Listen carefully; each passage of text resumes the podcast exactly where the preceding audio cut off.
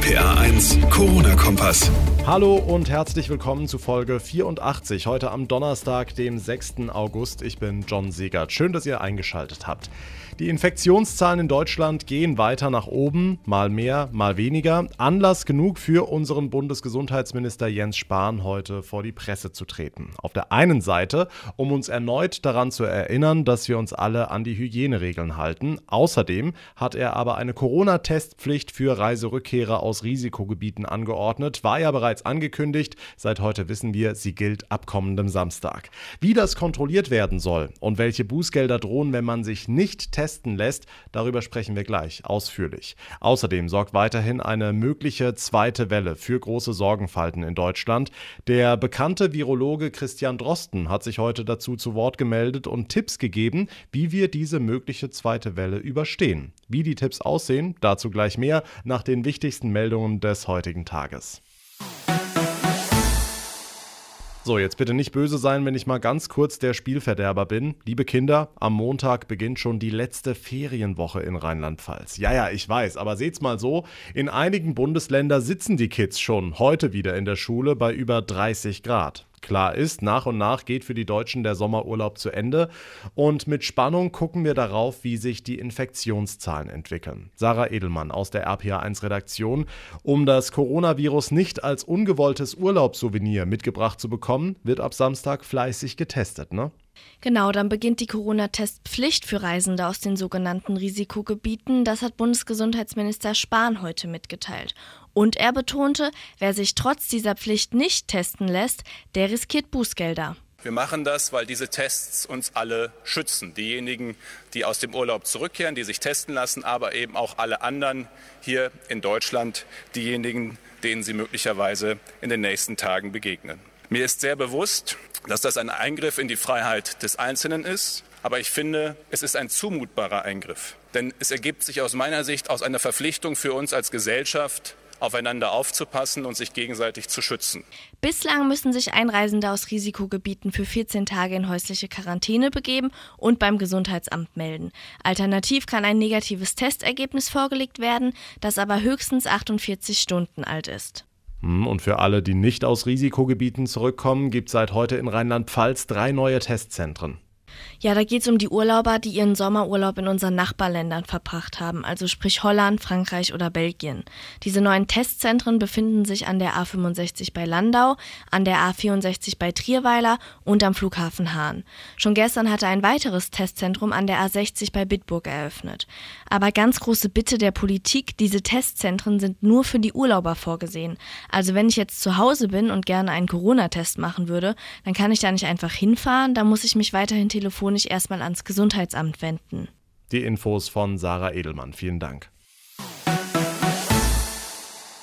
Also das ist sehr interessant, wie ich finde. Deutschlands Top-Virologe Christian Drosten hat sich zu Wort gemeldet und er hat neue Tipps für uns, wie wir die mögliche zweite Corona-Welle überstehen und einen neuen Lockdown verhindern. RPA1-Infochef Jens Baumgart, das klingt spannend. Das erfordert allerdings unsere Mithilfe. Im Interview mit der Zeit schlägt Drosten vor, dass alle Bürger im Herbst und Winter ein Kontaktbuch führen, wo wir also reinschreiben, mit wem wir so zu tun haben, beim Sport zum Beispiel oder wenn wir uns mit Freunden treffen. Damit könnte man äh, den Gesundheitsämtern schneller helfen, die Kontakte nachzuvollziehen. Und im Gegenzug bietet Drosten an, dass die Quarantänezeit verkürzt wird von bisher 14 Tagen auf dann nur noch fünf Tage. Es gibt offenbar neue Untersuchungen, die darauf hindeuten, dass nach fünf fünf Tagen das Ansteckungsrisiko schon ziemlich gesunken ist. Also bisher ist das natürlich nur eine Idee, aber wenn das so kommen würde, hieße das für uns ein bisschen mehr Arbeit wegen dieses Kontaktbuches. Aber der Vorteil wäre, ein großer Lockdown könnte vielleicht verhindert werden, wenn die Zahlen weiter ansteigen. Dankeschön, Jens Baumgart. Jetzt hatten wir vorgestern fast 60 neue Fälle in Rheinland-Pfalz, gestern 26, heute sind wieder ein paar Dutzend dazugekommen. Also alles in allem geht es langsam, aber sicher nach oben und bundesweit haben wir nun tatsächlich eine wichtige Marke überschritten. Heute Morgen meldet nämlich das Robert-Koch-Institut mehr als 1000 neue Fälle innerhalb eines Tages. Also sehr viel. Irgendwie wird die Politik darauf reagieren müssen und ich denke, die eben angesprochenen Pflichttests für Reiserückkehrer sind da wohl erst erst der Anfang. Können wir nach den Ferien ganz normal den Schulbetrieb starten? Die Zahlen steigen, wir haben es gehört, und die Bundesländer sind sich überhaupt nicht einig, wie sie nun im Hinblick auf die Schule damit umgehen. Manche wollen eine Maskenpflicht auch im Klassenzimmer, andere, darunter Rheinland-Pfalz, lehnen das bisher ab. Auch weltweit wird diskutiert, wann und wie die Schulen wieder geöffnet werden sollten, und US-Präsident Donald Trump hat sich jetzt in diesem Zusammenhang mal wieder Ärger mit Facebook eingehandelt. RPA1-Reporter Michel Setz. Facebook hat ein Video gelöscht, das US-Präsident Donald Trump veröffentlicht hatte. Begründung, der Clip enthalte schädliche Falschinformationen. Es geht um ein Interview, das Trump bei Fox News gegeben hatte zum Thema Schule. Ich finde, die Schulen sollten öffnen. Diese Sache geht vorbei, so wie Sachen eben vorbeigehen. Wenn man sich Kinder ansieht, die sind so gut wie, und ich möchte fast sagen definitiv, aber die sind fast immun gegen diese Krankheit. So wenige, die haben stärkere, schwer zu glauben, ich weiß nicht, wie sie das sehen, aber die haben irgendwie viel stärkere Immunsysteme dafür als wir. Und sie tun es. Sie, sie haben kein Problem. Die haben einfach kein Problem. No problem, falsch, sagt Facebook und beruft sich auf führende Virologen. Kinder seien eben nicht immun. Deshalb wurde der Clip entfernt, denn die Nutzungsbedingungen des Unternehmens schreiben vor, dass keine Falschinformationen zur Pandemie verbreitet werden dürfen. Bei einer Pressekonferenz im Weißen Haus ist Trump daraufhin ein bisschen zurückgerudert. Er verwies auf die zumeist milden Krankheitsverläufe bei Kindern, bleibt aber bei seiner Forderung, dass die Schulen in den USA zum normalen Unterricht zurückkehren sollen. Dankeschön, Michel Setz. Was ist sonst heute wichtig? Hier ein kurzer Überblick.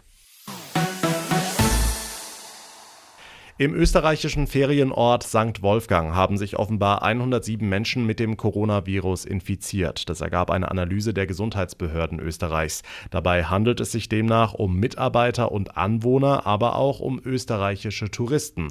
Unter ausländischen Gästen sei bislang kein Corona-Fall gefunden worden, heißt es. Die britische Regierung wird gut 50 Millionen Masken, die sie zum Höhepunkt der Corona-Krise gekauft hat, nicht benutzen. Offenbar liegen diese Masken möglicherweise nicht eng genug an und ihre Schlaufen gehen um die Ohren statt um den Kopf. Daher bestehe ein Sicherheitsrisiko, heißt es. Mehrere Aktivisten hatten wegen der unbenutzbaren Masken gegen die Regierung geklagt.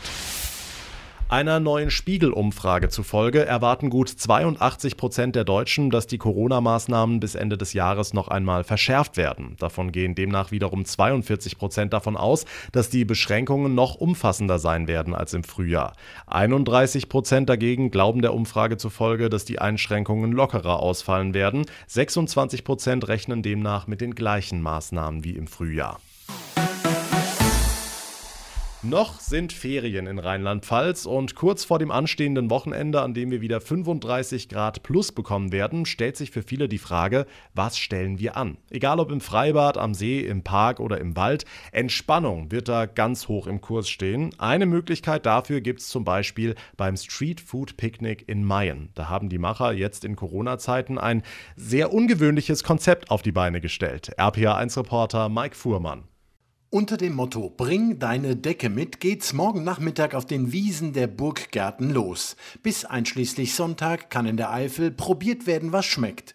Die Stände haben so manchen kulinarischen Leckerbissen am Start. Mitorganisator Dominik Fuchs. Zum Beispiel der Pastrami-König mit Pastrami, der Lieblingsburger mit klassischem Burger, dann Langosch wieder was Klassisches, Bubblewaffel als Süßspeise, Frozen Joghurt und zum Beispiel noch ein großer Smoker. Gemütlich schlemmen an den Foodtrucks und entspannen auf den Wiesen. Weil der Vorrat begrenzt ist, werden Besucher gebeten, eine Decke zum vermutlich größten Picknick 2020 mitzubringen. Tickets ist nicht erforderlich, äh, man muss lediglich am Eingang quasi seine Kontaktdaten ähm, bereitstellen, also einen Zettel ausfüllen wie im Restaurant und dann kann man quasi auf das Gelände betreten. Eine Vorabreservierung ist also nicht nötig und weil alles im Freien stattfindet, halten sich die Hygienemaßnahmen in Grenzen. Die Besucher haben jetzt keine Masken auf dem Gelände, die Betreiber schon.